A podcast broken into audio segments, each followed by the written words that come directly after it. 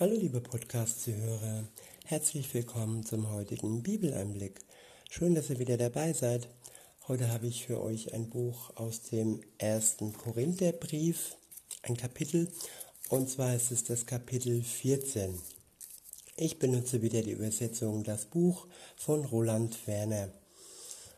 Ab Vers 1 heißt es, Jagt der Liebe nach und bemüht euch um die Befähigung des Gottesgeistes, vor allem, dass ihr prophetisch reden könnt. Ich wiederhole, jagt der Liebe nach und bemüht euch um die Befähigung des Gottesgeistes, vor allem, dass ihr prophetisch reden könnt. Die Liebe fällt ähm, nicht immer direkt als erstes vor die Füße, sage ich mal. Es ist ein Nachjagen es ist ein bewusstes sich für die Liebe entscheiden. Es ist ein sich vom Geist Gottes äh, sich füllen lassen. Und ja, die Liebe ist, das ist kein Automatismus. Liebe ist jeden Tag aufs Neue eine Entscheidung. Wir entscheiden uns für die Liebe. Wir entscheiden uns, das Liebevolle zu tun und nicht das Böse. Und wir werden befähigt, befähigt von dem Geist Gottes. Und hier in diesem ersten Vers wird uns empfohlen, dass wir vor allem ähm, die prophetische Rede uns schenken lassen. Wenn wir offen sind für Gott, für seinen Geist, dann werden wir ja nach und nach seine Gaben geschenkt bekommen. Und eine Gabe ist auch die Prophetie, dass wir Dinge klar sehen können, Dinge, die geschehen werden. Und auch vieles in der Bibel ist ja prophetisch und vieles in der Bibel ist vorausschauend. Und wenn wir dann bestimmte Dinge, zum Beispiel im Weltgeschehen, dadurch klarer sehen und erkennen können, dann ist es auch ein Geschenk Gottes. Weiter heißt es, denn der, der in einer geistgewirkten Sprache spricht, der spricht nicht zu Menschen, sondern zu Gott. Ja, die äh, Sprache äh, des Geistes, Zungengebet auch genannt. Und oftmals, ich habe es schon erlebt, dass man diese Sprache dann groß raushängen lässt und groß äh, zeigt, hier, schau mal, was ich hier kann, darf ich in Zungen beten, darf ich dies, darf ich jenes. Ja, das ist eine Sache, die ist ähm, ja zwischen dir und Gott. Man kann so besser die Beziehung zu Gott pflegen. Und es ist weniger etwas, mit dem man groß angeben sollte. Weiter heißt es, denn es versteht ja keiner, denn es versteht ja keiner. Ja, und so ist es, ja. Wenn da jemand sagt, ja, darf ich in Zungen reden, ja, der andere versteht es nicht. Ähm, und insofern, ja, da wirklich vorsichtig mit umgehen und wirklich äh, es in der stillen Zeit im persönlichen Gebet verwenden und wenn es denn in der Öffentlichkeit, in der Gemeinde eingesetzt wird, sollte man wirklich darauf achten, dass auch jemand da ist, der das Ganze übersetzt und der es für den Rest der Gemeinde und der Zuhörer wirklich verständlich macht. Weiter heißt es, nein, er beschreibt die verborgenen Geheimnisse in der Wirklichkeit des Gottesgeistes. Jemand, der prophetisch redet, der spricht zu den Menschen. Jemand, der prophetisch redet, der spricht zu den Menschen. Was er sagt, dient zum Aufbau von Menschen, zur Ermutigung und zur Stärkung. Jemand, der in einer geistgewirkten Sprache spricht, also im Zungengebet, der stärkt sich selbst dadurch. Und wer prophetisch redet, der baut dadurch die Gottesgemeinde auf. Ja, es gibt Gaben, die sind für alle, für die Gemeinde Und es gibt Gaben, die sind hauptsächlich für sich und für die Beziehung zu Gott und einem selbst gedacht. Und für diese Beziehung, ja, das ist die Gabe der Zungenrede. Man sollte niemanden damit verwirren und man sollte wirklich bedacht mit dieser Gabe umgehen. Weiter heißt es, ich wünsche mir, dass ihr alle in diesen geistgewirkten Sprachen sprecht, aber noch viel mehr, dass ihr auch prophetisch redet. Denn wer prophetisch redet, ist bedeutender als einer, der in geistgewirkten Sprachen spricht. Außer natürlich, wenn diese übersetzt, wenn diese übersetzt werden. Denn dann kann die Gottesgemeinde dadurch gestärkt werden. Wie soll es denn jetzt sein, Geschwister, wenn ich euch, wenn ich zu euch komme und in solcher, solchen geistgewirkten Sprachen spreche? Was bringt euch das? Das ist doch nur dann sinnvoll, wenn ich euch auch eine Botschaft bringe, in der etwas bislang Verborgenes enthüllt und eine Erkenntnis weitergegeben wird.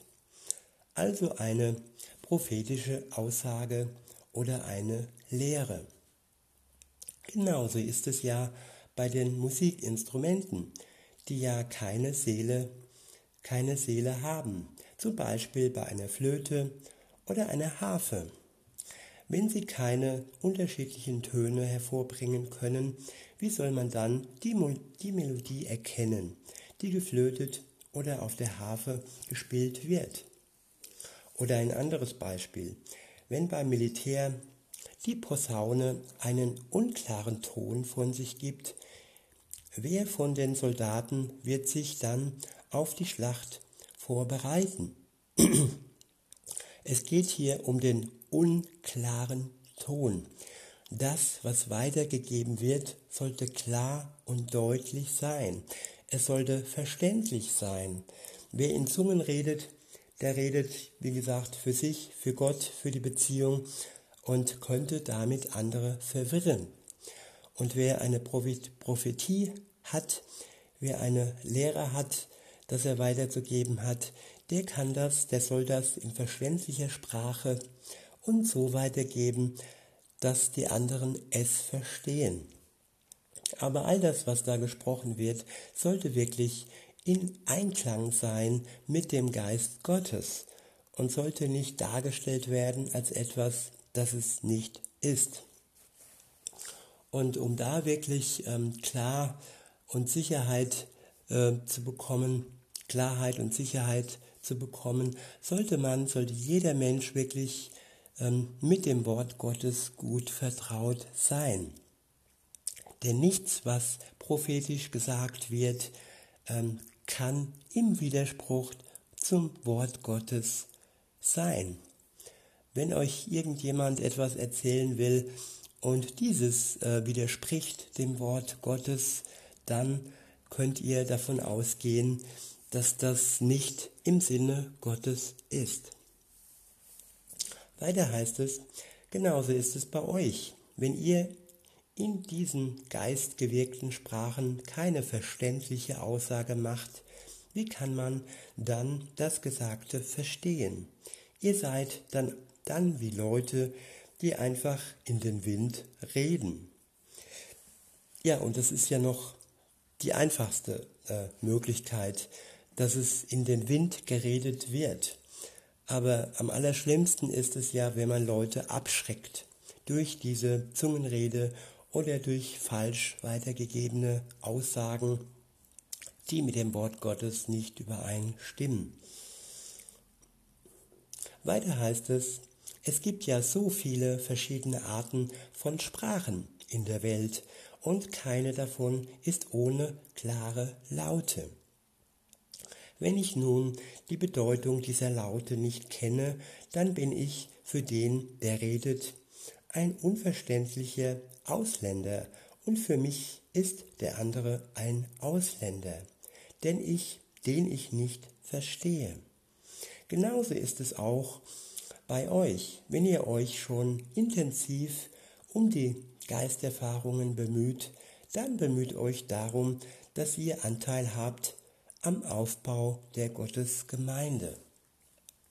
Und darum geht es. Wir sollten uns immer gegenseitig aufbauen. Wir sollten uns nicht verwirren. Wir sollten uns nicht einschüchtern. Wir sollten uns nicht ähm, verschrecken. Alles sollte wirklich in Liebe geschehen, da wo die Christengemeinde zusammenkommt. Weiter heißt es, deshalb soll der, der in einer geistgewirkten Sprache spricht, darum beten, dass er sie auch übersetzen kann. Wenn ich also in einer geistgewirkten Sprache bete, dann bete, betet mein innerster Geist. Dann betet mein innerster Geist. Mein Verstand aber bleibt davon unberührt. Was ist denn jetzt angebracht? Ich werde mit dem Geist beten und ich werde auch mit dem Verstand beten. Ich will in der Dimension des Geistes Loblieder singen und ebenso will ich Psalmen mit dem Verstand singen. Wenn du nun in der Dimension des Gottesgeistes Gott lobst, wie kann dann der, der noch unkundig in, diesem, in diesen Dingen ist, auf deine Danksagungen mit dem Wort Amen antworten?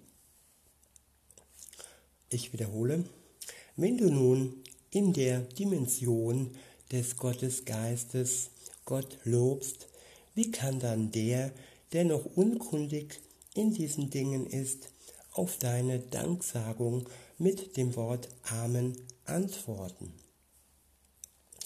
Hier ist immer der Blick auf die Menschen, die noch nicht im Glauben stehen oder die ganz neu im Glauben stehen dass wir mit all unseren Gaben, die wir schon haben, sie nicht überfordern, sie nicht verwirren oder gar abschrecken. Es gibt große Schätze und die Gaben des Geistes sind wunderbar und wir sollten sie immer da einsetzen, wo sie der Aufbauung und wo sie dem Weiterkommen der Gemeinde Gottes dienlich sind.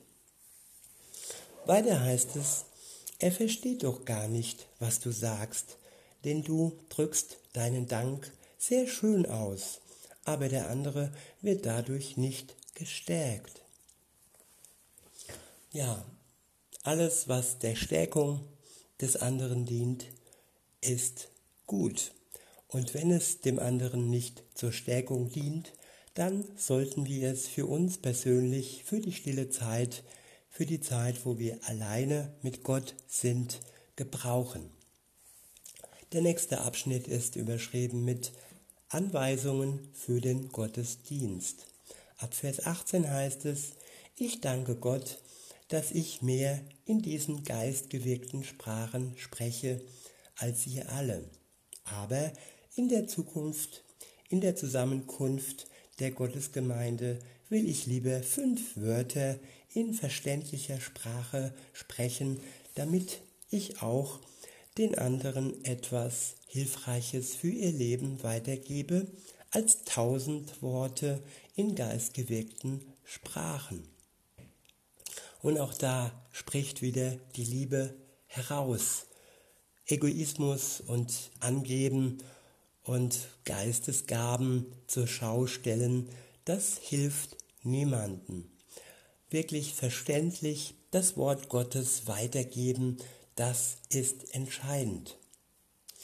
Weiter heißt es ab Vers 20, Schwestern und Brüder, werdet nur keine Kinder in Bezug auf den Verstand. Wenn es um das Thema Bosheit geht, dann könnt ihr ruhig wie unvernünftige Kinder sein. Aber in Bezug auf den Verstand sollt ihr erwachsen werden. In Gottes Buch steht geschrieben, ich werde durch die Leute fremde Sprachen und durch die Lippen Fremder mit diesem Volk sprechen. Und selbst so werden sie nicht auf mich hören, spricht Gott der Herr. So dienen wenn man diese Aussagen hierauf bezieht, diese geistgewirkte Sprachen als Zeichen letztlich nicht denen, die an Gott glauben, sondern den Nichtglaubenden. Doch die Prophetie dient nicht den Ungläubigen, sondern dient denen, die dadurch in ihrem Vertrauen auf Gott gestärkt werden. Es gibt Gottesgaben, die sind hauptsächlich für die Gläubigen bestimmt. Und so ist es die Gabe der Prophetie. Prophetische Dinge können Ungläubige verschrecken. Ähm, ja, und so sollte man wirklich äh, sich überlegen, wann und wie man seine Gaben einsetzt. Es ist wie, wenn man einem Baby Nahrung gibt, die es noch nicht verdauen kann.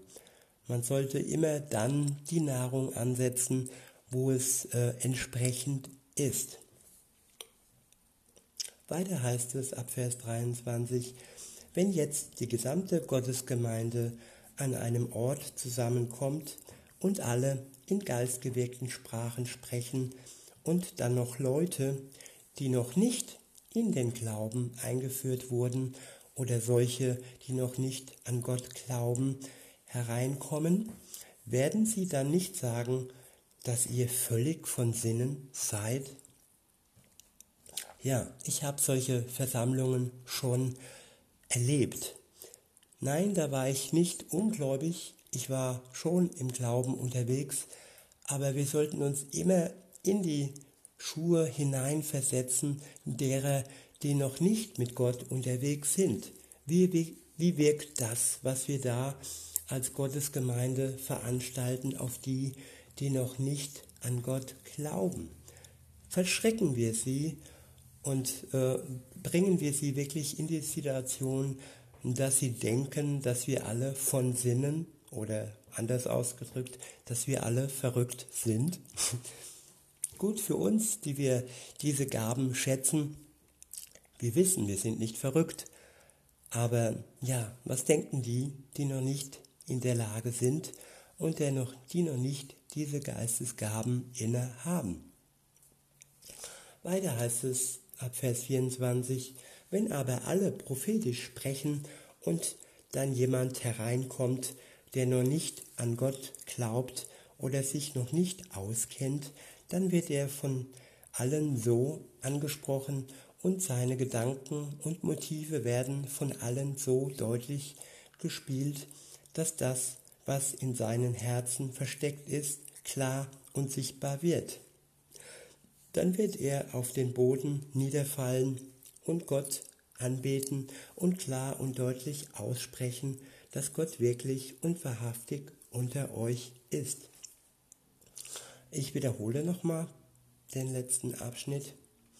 Wenn aber alle prophetisch sprechen und dann jemand hereinkommt, der noch nicht an Gott glaubt oder sich noch nicht auskennt, dann wird er von allen so angesprochen und seine Gedanken und Motive werden von allen so deutlich gespiegelt, dass das, was in seinem Herzen versteckt ist, klar und sichtbar wird.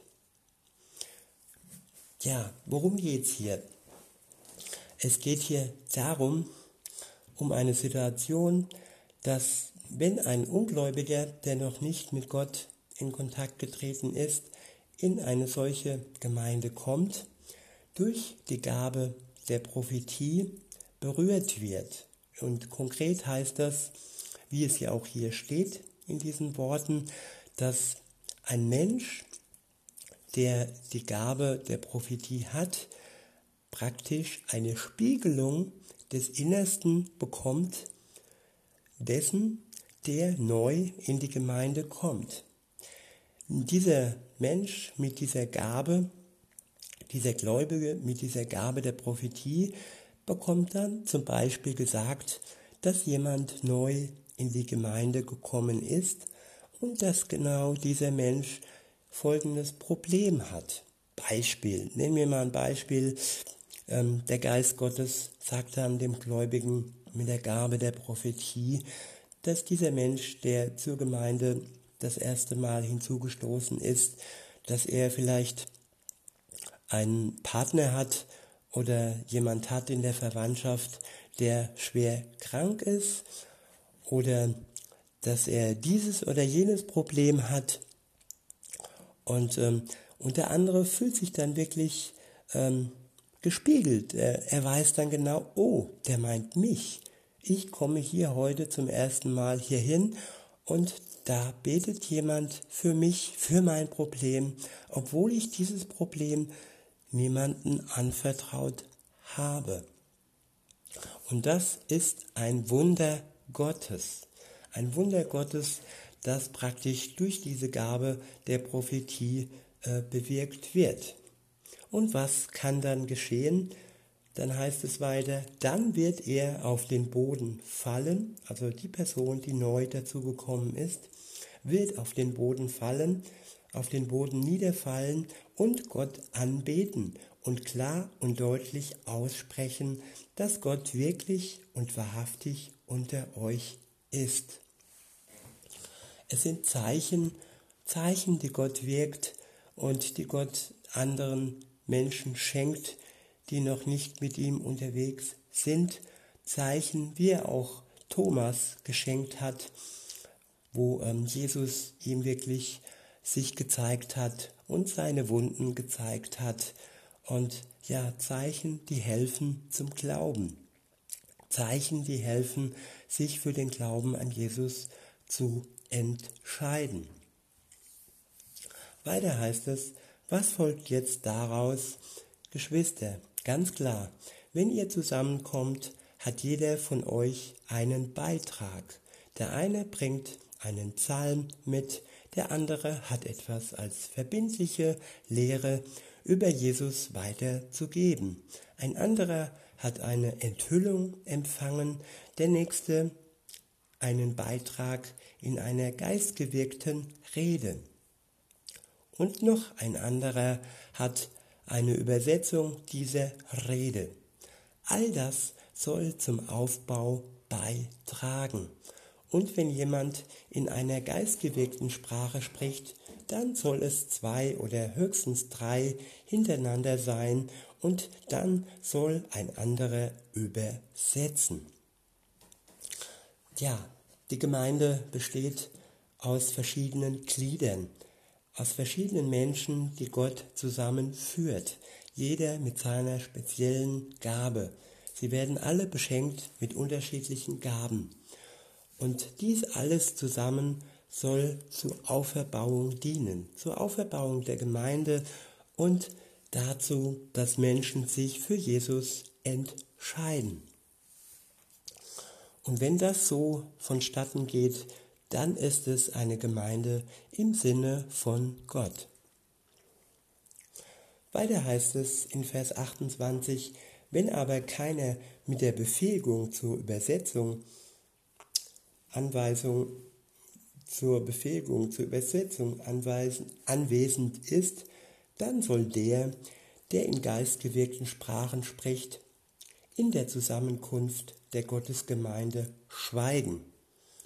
Er kann aber natürlich für sich selbst und zu Gott sprechen, im stillen und so, dass er damit nicht andere abschreckt.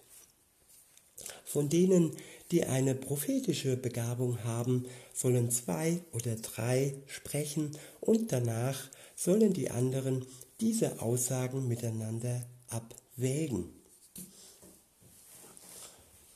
Ja, es soll wirklich Hand und Fuß haben. Es soll alles in sich stimmig sein.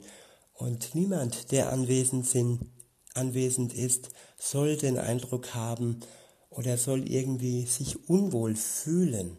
Es soll liebevoll äh, ablaufen und stimmig ablaufen. In Vers 13 heißt es, wenn noch einem anderen eine von Gott, Gottes Geist gewirkte Offenbarung geschenkt wird, dann soll der Erste still sein. Ihr könnt ja alle einer nach dem anderen prophetisch reden damit auf diese Weise alle etwas lernen und alle dadurch ermutigt werden. Ja, und da habe ich auch schon Situationen erlebt, wo alles, alle gleichzeitig losgeplappert haben und wo es wirklich eine Unruhe, äh, eine Unruhe und ein, ja, ein Turbabu geherrscht hat und der erste eben nicht still war. Es soll wirklich, wie gesagt, geordnet zugehen und für alle zur Ermutigung dienen. Weiter heißt es, ihr könnt ja alle einer nach dem anderen prophetisch reden, damit auf diese Weise alle etwas lernen und alle dadurch ermutigt werden. Die von Gottes Geist geschenkten Befähigungen sind dem prophetisch begabten Menschen untertan. Ja, untertan heißt, dass der Mensch sie schon so einsetzen kann, dass sie allen dienen und dass sie nicht verschrecken. Ab Vers 33 heißt es, denn es ist ja so, Gott ist nicht ein Gott des Durcheinanders, sondern der Gott, der den Frieden schenkt, so wie in allen Gemeinden der Menschen, die zu Gott gehören, sollen sich die Ehefrauen in den Gemeindenzusammenkünften still verhalten. Denn es ist nicht in Ordnung, wenn, die, wenn sie dazwischen reden. Sie sollen sich angemessen verhalten, so wie, sie, wie es auch der Gottes, das Gottesgesetz sagt. Ja, es geht hier hauptsächlich um das Dazwischenreden. Es soll geordnet ablaufen und nicht chaotisch. Weiter heißt es, wenn Sie etwas Besonderes nachfragen wollen, so sollen Sie Ihre Ehemänner zu Hause befragen. Denn es ist störend, wenn die Frauen in der Gemeindezusammenkunft dazwischen reden. Bei all diesem frage ich, bei all diesem frage ich, ist die Botschaft Gottes von euch ausgegangen oder hat sie euch allein erreicht? Wenn jemand der Ansicht ist, dass er eine prophetische Begabung besitzt oder besondere Erfahrungen mit Gottes Geist aufzuweisen hat, dann wird er sicher verstehen, was ich hier schreibe. Denn diese Anweisung stammt direkt von Jesus, dem Herrn. Von Jesus, dem Herrn. Wer das nicht erkennt, der wird auch nicht, der wird auch nicht anerkannt. Also, Schwestern und Brüder, bemüht euch darum, dass ihr prophetisch reden könnt und hindert niemanden daran, in geistgewirkten Sprachen zu reden. Und alles soll in gutem Stil und in einer hilfreichen Ordnung geschehen. So, das war ein kleiner Einblick in ein Gemeindeleben, so wie es sich Gott wünscht. In diesem Sinne wünsche ich euch einen schönen Tag und sage bis denne.